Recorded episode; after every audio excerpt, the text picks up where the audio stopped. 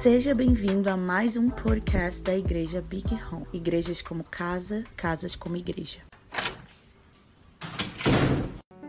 Abra sua Bíblia comigo em Atos 17. Os que conduziam Paulo o levaram até Atenas, recebendo ordem para que Silas e Timóteo fossem, fossem ter com ele o mais rápido possível. Eles partiram. Ora, enquanto Paulo os esperava em Atenas, seu espírito se comovia em si mesmo, quando viu a cidade tão entregue à idolatria. Portanto, ele disputava na sinagoga com os judeus e com as pessoas religiosas, e diariamente no mercado com aqueles que o encontravam. Então, certos filósofos, epicureus e estoicos, o enfrentaram, e alguns diziam: O que quer dizer esse tagarela? Alguns outros, ele parece ser um pregador de deuses estranhos, porque lhes pregava a Jesus e a ressurreição. Tomando, o levaram ao Areópago, dizendo: Nós poderíamos saber que nova doutrina é esta, da qual tu estás falando? Porque nos trazes certas coisas estranhas aos nossos ouvidos. Nós queríamos, pois, saber o significado dessas coisas pois todos os atenienses e estrangeiros residentes de nenhuma outra coisa se ocupavam, senão de dizer e ouvir alguma novidade. Vou repetir esse versículo. Pois todos os atenienses e estrangeiros residentes de nenhuma outra coisa se ocupavam, senão de dizer e ouvir alguma novidade. Então, Paulo ele estava em uma viagem missionária e ele estaciona para esperar alguns irmãos em Atenas, para ser buscado por alguns irmãos em Atenas. E aí ele em Atenas, Paulo, você sabe que Paulo não perde oportunidade, né? De, de se mover no lugar e pregar o evangelho. E aí passeava por Atenas para conhecer a cidade. E Atenas era a capital da intelectualidade. Estão comigo? Sendo a capital da intelectualidade, ele, aonde ele parava, tinha gente discutindo filosofia, conversando, falando coisas inteligentes, né? E, e, e, assim, gente, essa é uma palavra, eu já vou abrir logo para vocês, né? Essa é uma palavra que é para o nosso tempo, tá bom? Eu quero que a gente faça uma comparação de Atenas com o que a gente vive hoje. Tá? Vocês vão vendo algumas semelhanças, ok? Então, Atenas, capital da intelectualidade. Todo mundo sabia de tudo. Por onde você passava, todo mundo tinha opinião sobre tudo. É assim hoje, né? todo mundo tem podcast tem uma opinião, sabe responder tudo, conhece de tudo, está por dentro de todas as novidades. Todo, qual que é a nova ideologia que surgiu aí? Todo mundo sabe responder, não é mesmo? E aí Paulo estava passeando por essa Atenas e ele se depara com um lugar cheio de altares para ídolos, cheio, entupido. Alguns historiadores dizem que em Atenas existiam mais de 30 mil altares para ídolos.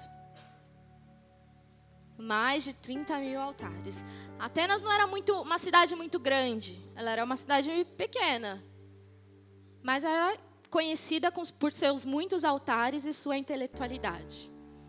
E aí Paulo, ele além de ter encontrado essas esses altares, essas barreiras físicas para o evangelho, né, contra o evangelho, ele encontra algumas barreiras invisíveis que nós, vivendo num tempo como esse, tendo acesso a todo e qualquer tipo de informação, nós nos deparamos com essas barreiras que vão contra, estão lutando contra o verdadeiro conhecimento de Deus. Primeira coisa que Paulo se depara em Atenas é uma cosmovisão distorcida acerca da verdade.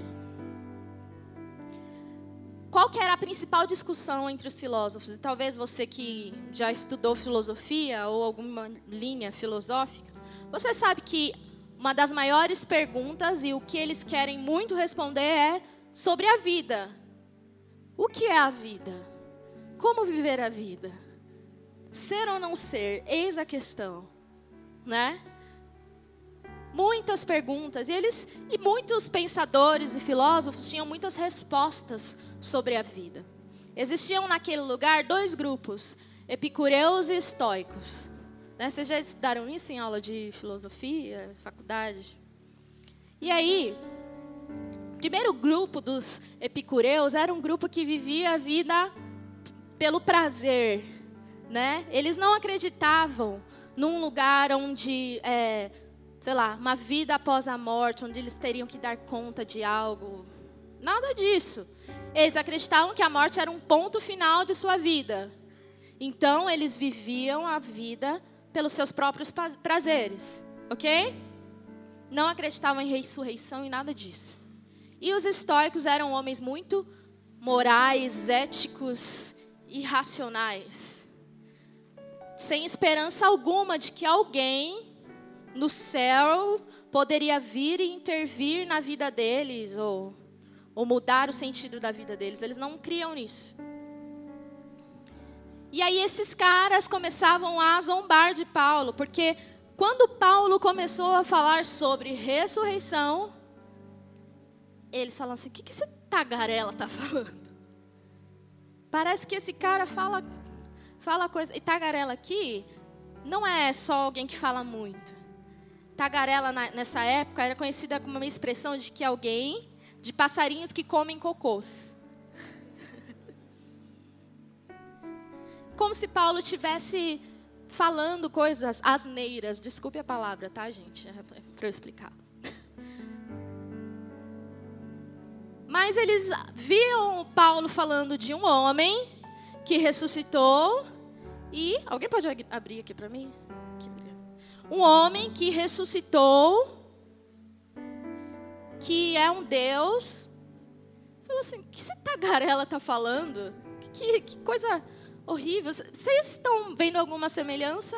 Hoje, nesse tempo, nós nos deparamos com zombadores do Evangelho. Hoje, o povo evangélico é um povo burro, considerado burro, considerado um povo louco, sem fundamentos nenhum.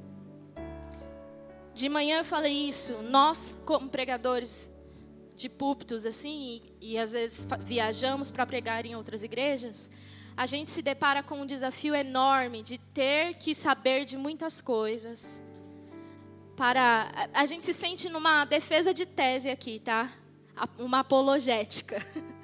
Uma defesa de tese ao invés de livremente pregar o evangelho porque é uma pressão enorme, né? As pessoas elas não querem só o evangelho, elas querem mais alguma coisa que embase a mensagem do evangelho. E é isso que os filósofos estavam procurando de Paulo. Senhor, aqui ninguém fala de ressurreição. Por que que você, tagarela, está falando disso? Você é até inteligente, você fala bonito, mas não nos convenceu.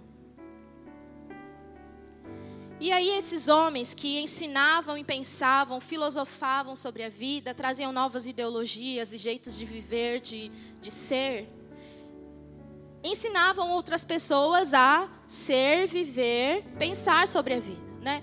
Talvez muitos de nós estejamos contaminados com tais vãs filosofias desse tempo de hoje, moderno, tá? Muita ideologia ensinando a gente a viver. Muita filosofia ensinando a gente o que realmente é a vida.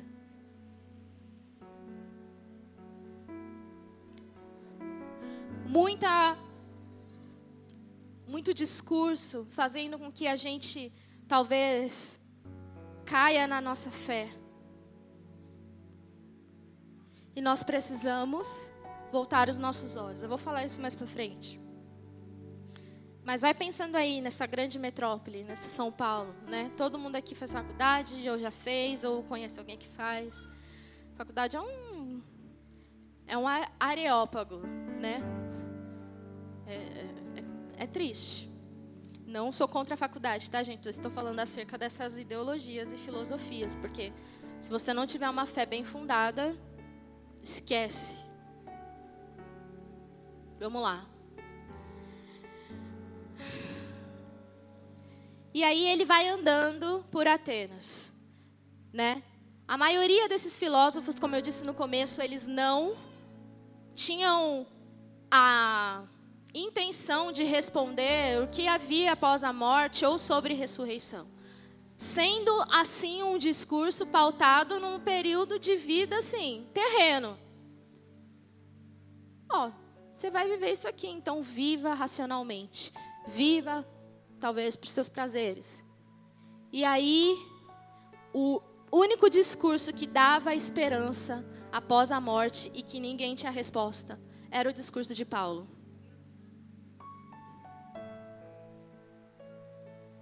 o único discurso.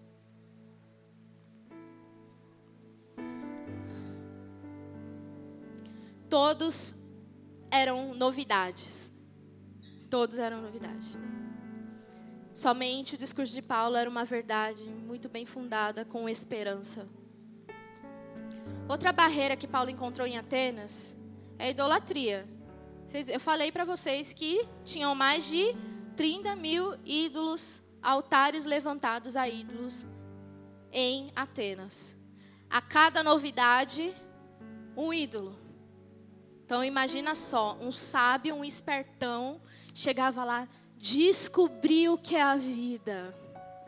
Viver desse jeito é o que, é, que há de mais sábio nesse mundo agora. Vamos lá então, vamos ouvi-lo e criar um ídolo. Vamos agora seguir essa linha aqui.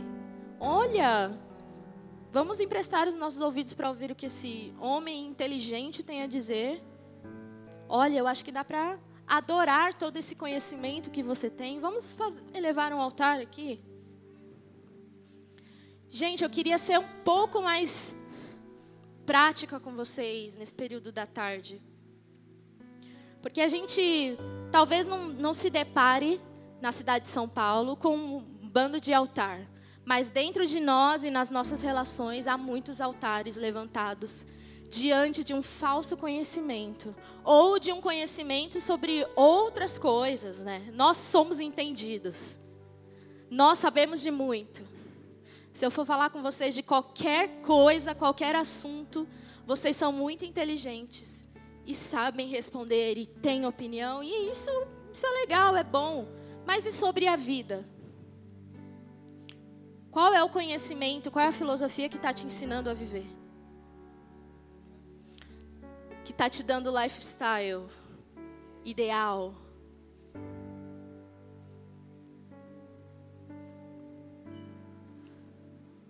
Qual é? E aí no versículo 21, que foi o último versículo que eu li e repeti duas vezes, fala que os atenienses e os estrangeiros residentes, eles não sabiam fazer outra coisa a não ser correr atrás de novidade. Novidade, o que faz o nosso coração bater mais forte. Tem alguém falando algo novo. Vocês viram o que aconteceu? Você viu que fulano de tal falou sobre isso? As especulações, as novidades. E aí a gente encharca a nossa comunhão de novidade. A gente gasta tempo criando novidades e levantando altares. Criando novidades e levantando altares. Você viu? Gente, a gente sabe sobre tudo. Se eu perguntar aqui para vocês, ah lá, vou fazer a mesma pergunta de manhã, talvez eu ofenda você, mas está tudo bem, porque Deus ofende a mente para revelar o coração. Já dizia pastor Luiz Hermínio. Se eu perguntar para vocês aqui, qual é a opinião sobre o BBB? que está acontecendo? Todo mundo sabe me responder? O que, que aconteceu? O que vocês pensam sobre isso? Que engraçado, né? Geração TikTok. Nossa, nós temos muita opinião. A gente sabe dissertar sobre isso. Né? Novidade, novidade. Daqui a pouco tá todo mundo falando só sobre isso. É uma fofoca e aí todo mundo tá falando só sobre isso. É bizarro, é bizarro, gente. A gente precisa tomar muito cuidado. Rede social, esse mundo da fama é a gente acha muito inocente, mas não é, tá? É, não é. Sai uma notícia de um casal que se separou e eles têm o poder, pela novidade desse casal aí, influenciar muitos casamentos.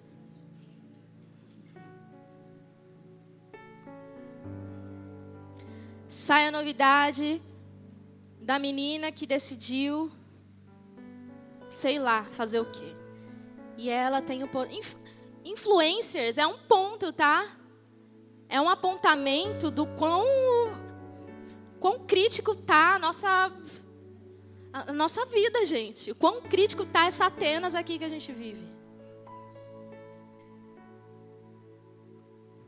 O quão crítico tá.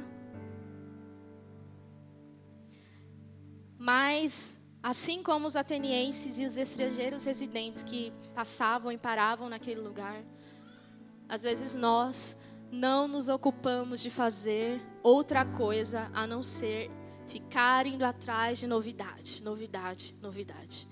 E aí as nossas conversas nas rodas são novidade, novidade, novidade. E os nossos discursos, novidade, novidade, novidade. É uma triste realidade. A gente não precisa ir para Atenas para experimentar isso andando no meio dessas, desses altares, Paulo encontra um altar escrito ao Deus desconhecido. Pasmem que aquele altar foi levantado por eles mesmos. Estou falando que nem carioca, né? Mesmos. A Kelly. Você sentiu aí, Kelly? Esse altar foi levantado por um desses, que talvez conheceu uma história antiga de um Deus, de um patriarca do povo de Israel. Mas ninguém sabia o nome dele, ninguém conseguiu ver a face dele, ninguém conseguiu projetar o rosto dele ou fazer uma imagem sobre ele. Então a gente vai colocar lá um, um escrito. A gente até reverencia, mas ele é desconhecido para nós. Quem já fez evangelismo sabe disso. Se você andar na rua para pregar sobre Jesus, falar sobre o evangelho, todo mundo conhece Jesus. Você conhece Jesus? Conheço. Opa, conheço muito, já aceitei Jesus no meu coração. Mas não conhece. Não é esse tipo de conhecimento que a gente está falando. Não é esse tipo de conhecimento que o Senhor está nos convidando hoje a ter. Não é o tipo de conhecimento que também faz desse altar do Deus desconhecido novidade. Só novidade, só especulação então, qualquer coisa que surge no mundo gospel, para a gente é uma novidade. E aí a gente fica uma semana falando daquilo e aí a gente não vive mais, não muda a gente, mas foi uma novidade.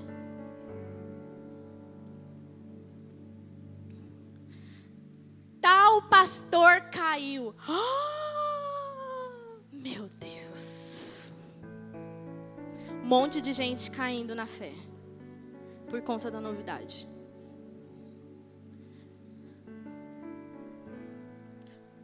Gente, é tão crítico o estado que nós estamos, nós precisamos nos arrepender.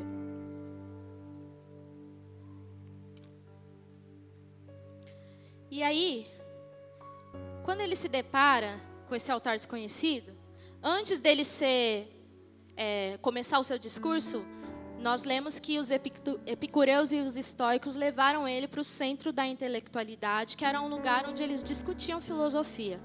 Fala assim, ó, a gente vai pegar esse tagarela aqui, levar e ele vai discursar lá. Ele vai falar essa, essas coisas infundadas no meio de todos os sábios entendidos. Vamos ver se ele tem coragem. E aí Paulo começa a discursar e a gente vai ler esse discurso. No 22 diz assim: Então Paulo ficou em pé no meio do Areópago e disse: Homens de Atenas, eu percebo que em todas as coisas sois supersticiosos. Pois eu, passando e vendo a vossa devoção, encontrei um altar no qual estava escrito: Para o Deus desconhecido. Este, portanto, ao qual reverenciais sem conhecer, é o que eu vos declaro. Vamos parar aqui um pouquinho. Paulo, na hora, já ao se deparar com esse absurdo, falou assim: ó, o único Deus que eles não conhecem é o Deus que eu falo. Então, eu vou falar um pouquinho desse Deus. Talvez esse altar tivesse no fundo do, da cidade, assim, sabe, no canto. Porque eles eram homens, além de sábios, entendidos, muito soberbos né, muito arrogantes, eles amavam conhecimento e seu própria, sua própria sabedoria. Né? Era ignorância demais reconhecer, ou era vergonhoso demais reconhecer que algum deles não conhecia o Deus desconhecido. Algum deles não conseguiu decifrar quem é esse Deus aí. A filosofia deles não conseguiu revelar o Deus desconhecido. Vamos continuar. O Deus que fez o mundo. Meu Deus. E todas as coisas que nele há. Visto que ele é o Senhor do céu e da terra e não habita em templos feitos por mãos. Nem é adorado por mãos de homens, como se necessitasse de alguma coisa visto que ele dá a todos a vida, a respiração e todas as coisas. Pensa os homens que sabiam muito sobre a vida, ou tinham opiniões muito bem formadas sobre a vida, ou ouvindo que o Deus que eles não conheciam era o Deus que dava a vida deles. Era o Deus que fazia eles respirarem. Era o Deus que tinha o poder de dar e tirar a vida deles. Que confronto! Ele não é adorado por mãos de homens, como se necessitasse de alguma coisa, visto que ele dá a todos a vida, a respiração e todas as coisas. De um só sangue fez todas as nações dos homens para habitar sobre toda a face da terra, determinando os tempos antes ordenados e os limites da sua habitação, para que eles buscassem ao Senhor, se talvez, palpando, possam achá-lo, ainda que ele não está longe de cada um de nós. Frisa nisso aqui, tá? Porque nele vivemos, nos movemos e existimos. Aí Paulo dá um, um, um, uma cartada aí muito boa, porque talvez aqueles homens já estivessem zombando dele, e aí ele usa a frase de um filósofo para falar sobre o Deus desconhecido. Sabe essa famosa frase? Porque nele vivemos, nos movemos e existimos. É nesse Deus aí que eu estou falando. É o meu Deus que eu falo. É sobre esse meu Deus que eu falo. Pensa você a cabeça desses homens ouvindo Paulo. Gente, eu viajo na, na narrativa do texto, tá? Então, fiquem comigo aí. Como também alguns dos vossos poetas têm dito tem dito, porque também somos sua descendência. Sendo nós, pois, descendência de Deus, não devemos pensar que a divindade seja semelhante a ouro, a prata ou a pedra, esculpida pela arte e imaginação do homem. Porque ele tem determinado um dia em que há de julgar o mundo com justiça. Por meio do homem que ele ordenou, e disso deu certeza a todos os homens, ressuscitando-o dentre os mortos. Pausa aqui. Falou de ressurreição de novo. A gente para de ouvir Paulo. Tava até empolgante. Nossa, interessante. Um Deus que criou tudo. A gente pode até filosofar sobre isso. Um Deus que dá vida para o homem. Nossa, bonitinho. Um Deus que criou as coisas. Um Deus que juntou um povo todo e fez uma nação. Um Deus que virou homem. Um Deus que se encarna.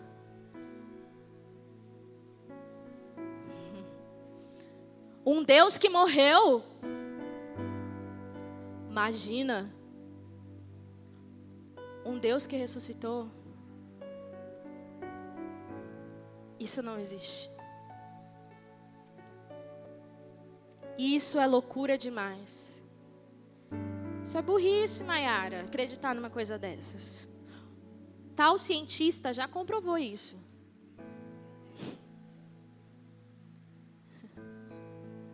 Eu vi, é engraçado, né? Eu vi num podcast.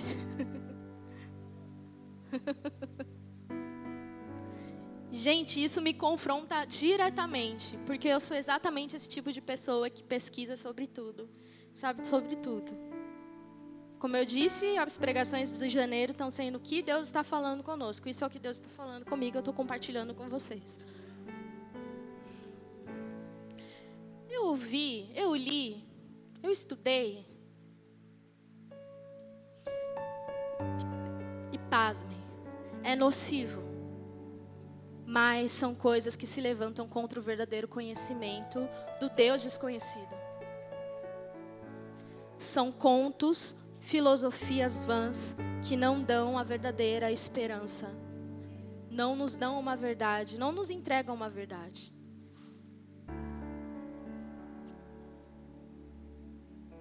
Como assim um Deus que morre?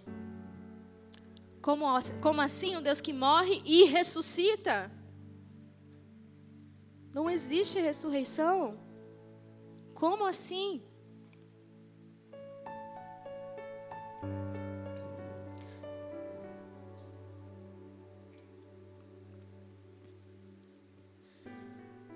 Nós precisamos começar a nos desarmar de todo conhecimento humano, mundano.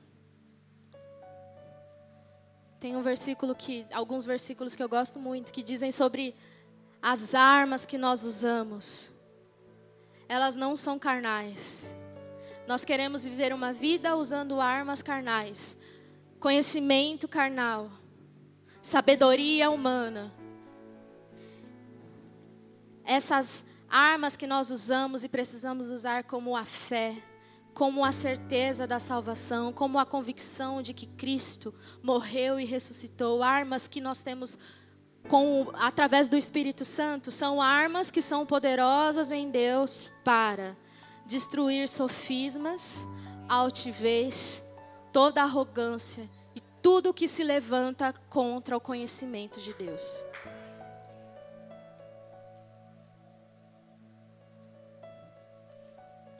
Mas nós queremos viver e lutar contra as questões das nossas vidas com armas carnais.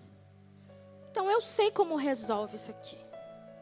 Meu casamento, tal ideologia me ensinou a fazer isso, me ensinou a ser mulher, ser esposa. Tal ideologia me ensinou a, a ser um homem. Eu sei ser um homem. Está entendendo? A Kerley está muito comigo.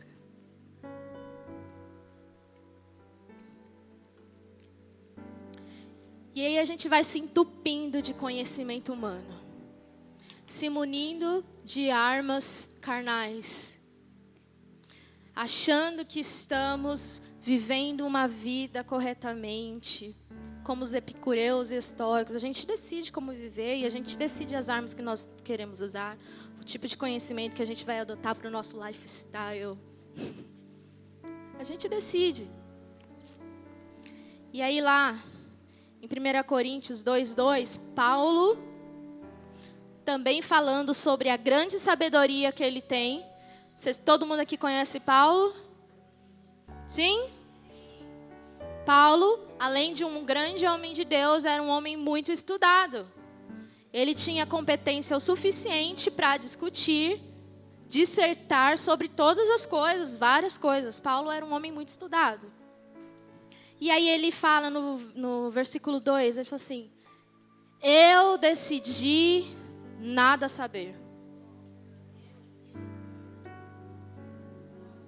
Sabe, todo esse conhecimento aí que eu tenho, que daria talvez, ao seu ver, uma vida muito correta, boa, uma vida de sucesso, eu decidi nada saber.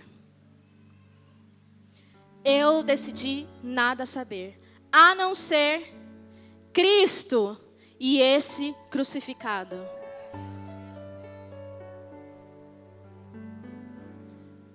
Ele pega todo o combo de sabedoria que ele tem, todo o conhecimento que ele tem, e fala assim: Isso para mim não é nada diante do valor, da grandeza de conhecer Cristo e este crucificado. Por que não o Cristo ressurreto, Mari? Porque antes de conhecer o Cristo ressurreto, que nós temos muita facilidade de conhecer, Cristo de glória, Cristo no céu, nós precisamos nos humilhar em sabedoria e conhecimento para conhecer um Deus que morreu. Um Deus que se esvaziou de toda a sua glória, se humilhou, se entregou por nós. Você está disposto a conhecer esse Deus?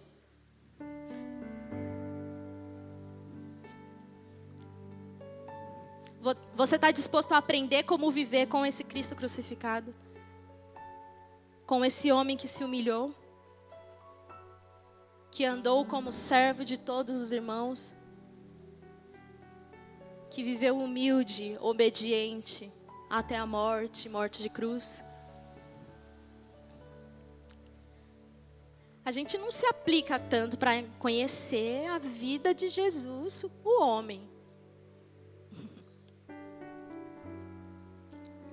É necessário se humilhar muito para estudar uma vida ou obter conhecimento sobre o Cristo crucificado. Não, vamos ficar aqui na glória. Vamos ficar aqui no céu. Vamos descobrir. É muito difícil desvendar o céu, mas a gente tem força para isso. Porque se a gente descobrir, meu Deus. Olha o anjo. Olha a glória. Mas Paulo, ele fala: Eu decidi nada saber, a não ser Cristo e esse crucificado. E aí em Atenas, após ele terminar o discurso dele, falando de ressurreição, esses homens eles se deparam com um dos maiores medos dele. E é um dos maiores medos que nós temos nesse tempo. A ignorância. É ruim ficar sem saber, né? É ruim se sentir fora. É ruim sentir que você não sabe conversar sobre um assunto. E quando a gente se aproxima de Jesus, a gente fica assim. Você fica assim, gente. Como é que descobre isso? como que entra nesse lugar aqui? A ignorância. Os atenienses eles tinham medo da ignorância, de não saber, de não saber responder. Só que Paulo fala: Eu decidi nada saber. Eu decidi ser ignorante. Para obter um verdadeiro conhecimento do Cristo, Eu rejeito todo, toda e qualquer sabedoria humana, toda novidade, toda especulação, para conhecer a face do Deus desconhecido. À medida que Paulo vai discursando sobre Cristo, ele vai revelando a face do Deus desconhecido para eles. Isso assim, se a gente soubesse disso, a gente tinha feito um altar para ele. Imagina. Mas eles se depararam com a sua própria ignorância. Eles não tinham capacidade em si mesmos, inteligência o suficiente para falar quem era o Deus desconhecido.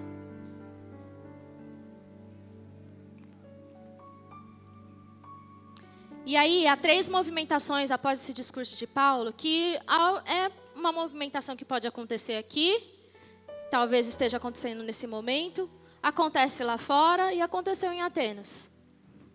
Lá no versículo 32 diz assim: E eles ouvindo falar da ressurreição dos mortos, alguns zombavam e outros diziam: Te ouviremos novamente acerca desse assunto outro dia.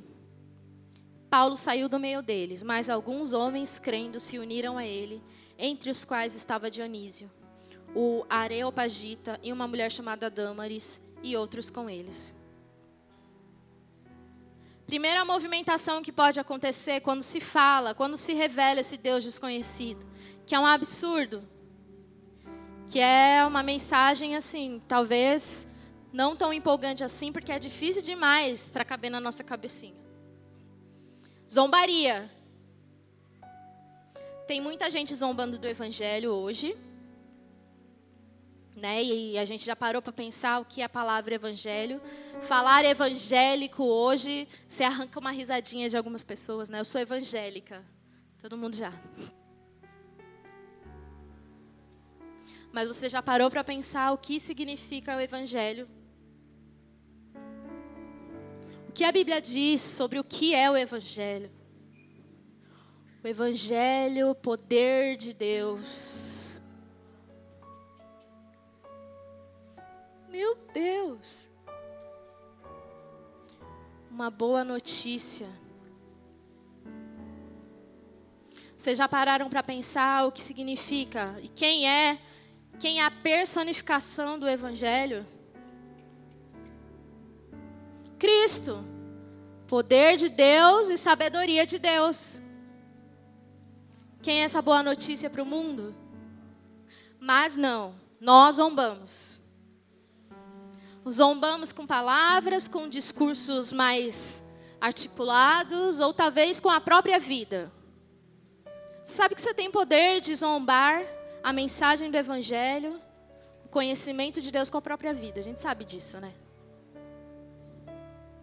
Às vezes a gente até acha bonitinho vir no culto, cantar, vir no culto de domingo assim, conhecer, socializar, né? Porque é importante fazer essa movimentação de fé. ter uma fé, ter um, ali um negocinho para acreditar. Quem já ouviu isso, né? Isso é importante. Na escala, assim, no, no seu. Para sua saúde integral, você precisa ter algo para acreditar. Então, vai no culto domingo, faz bem, Te lembra alguma coisa? Mas aí a vida é uma zombaria. Porque não acredita de fato, não responde de fato a esse evangelho.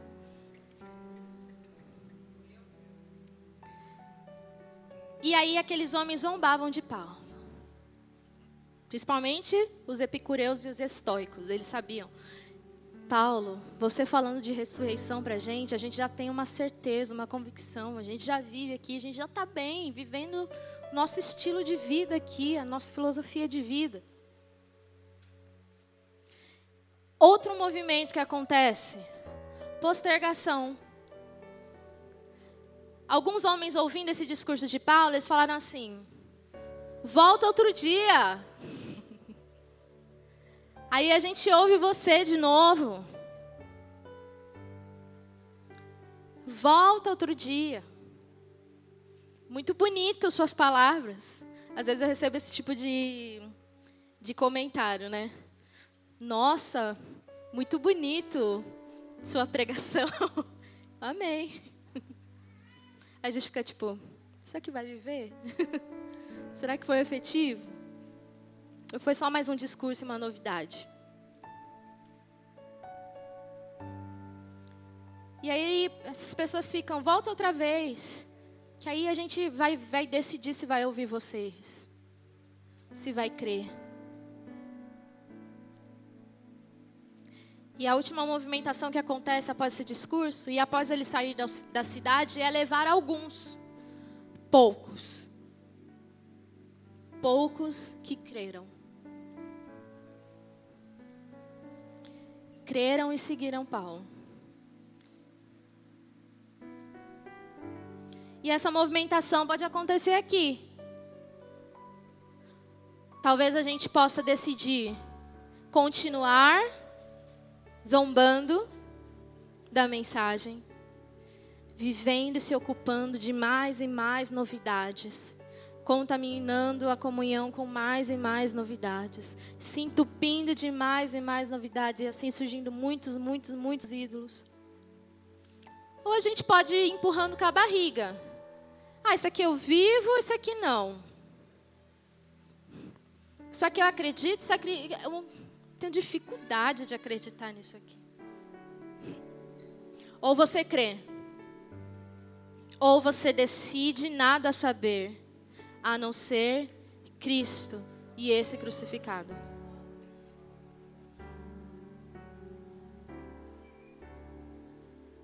Não sei que a gente faz agora?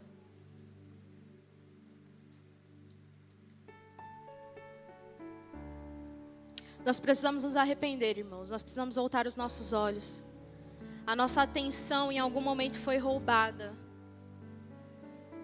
A nossa atenção foi roubada pelas novidades, pelas distrações, por um, falso conhecimento, por uma, um discurso que conseguiu nos convencer.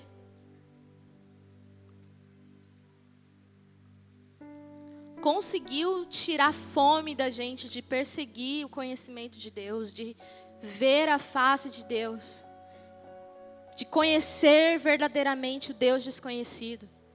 Paulo, em seu discurso, ele fala: vocês têm um altar e eu vejo que vocês até reverenciam esse altar do Deus desconhecido, mas vocês não o conhecem.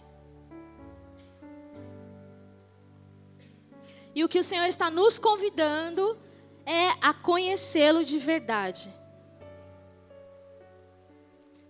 Conhecê-lo de verdade.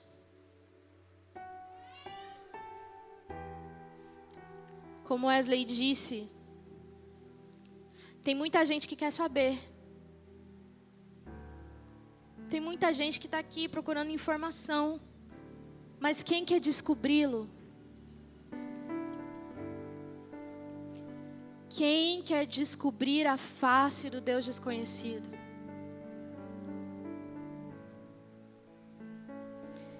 Quem quer sentir na pele, em sua própria vida, a revelação de quem Deus é? Quem está disposto a abandonar qualquer outro tipo de conhecimento para apenas conhecer a face do Deus desconhecido? Quem está disposto a submeter a uma vida que não é fácil quando se conhece verdadeiramente o Deus desconhecido.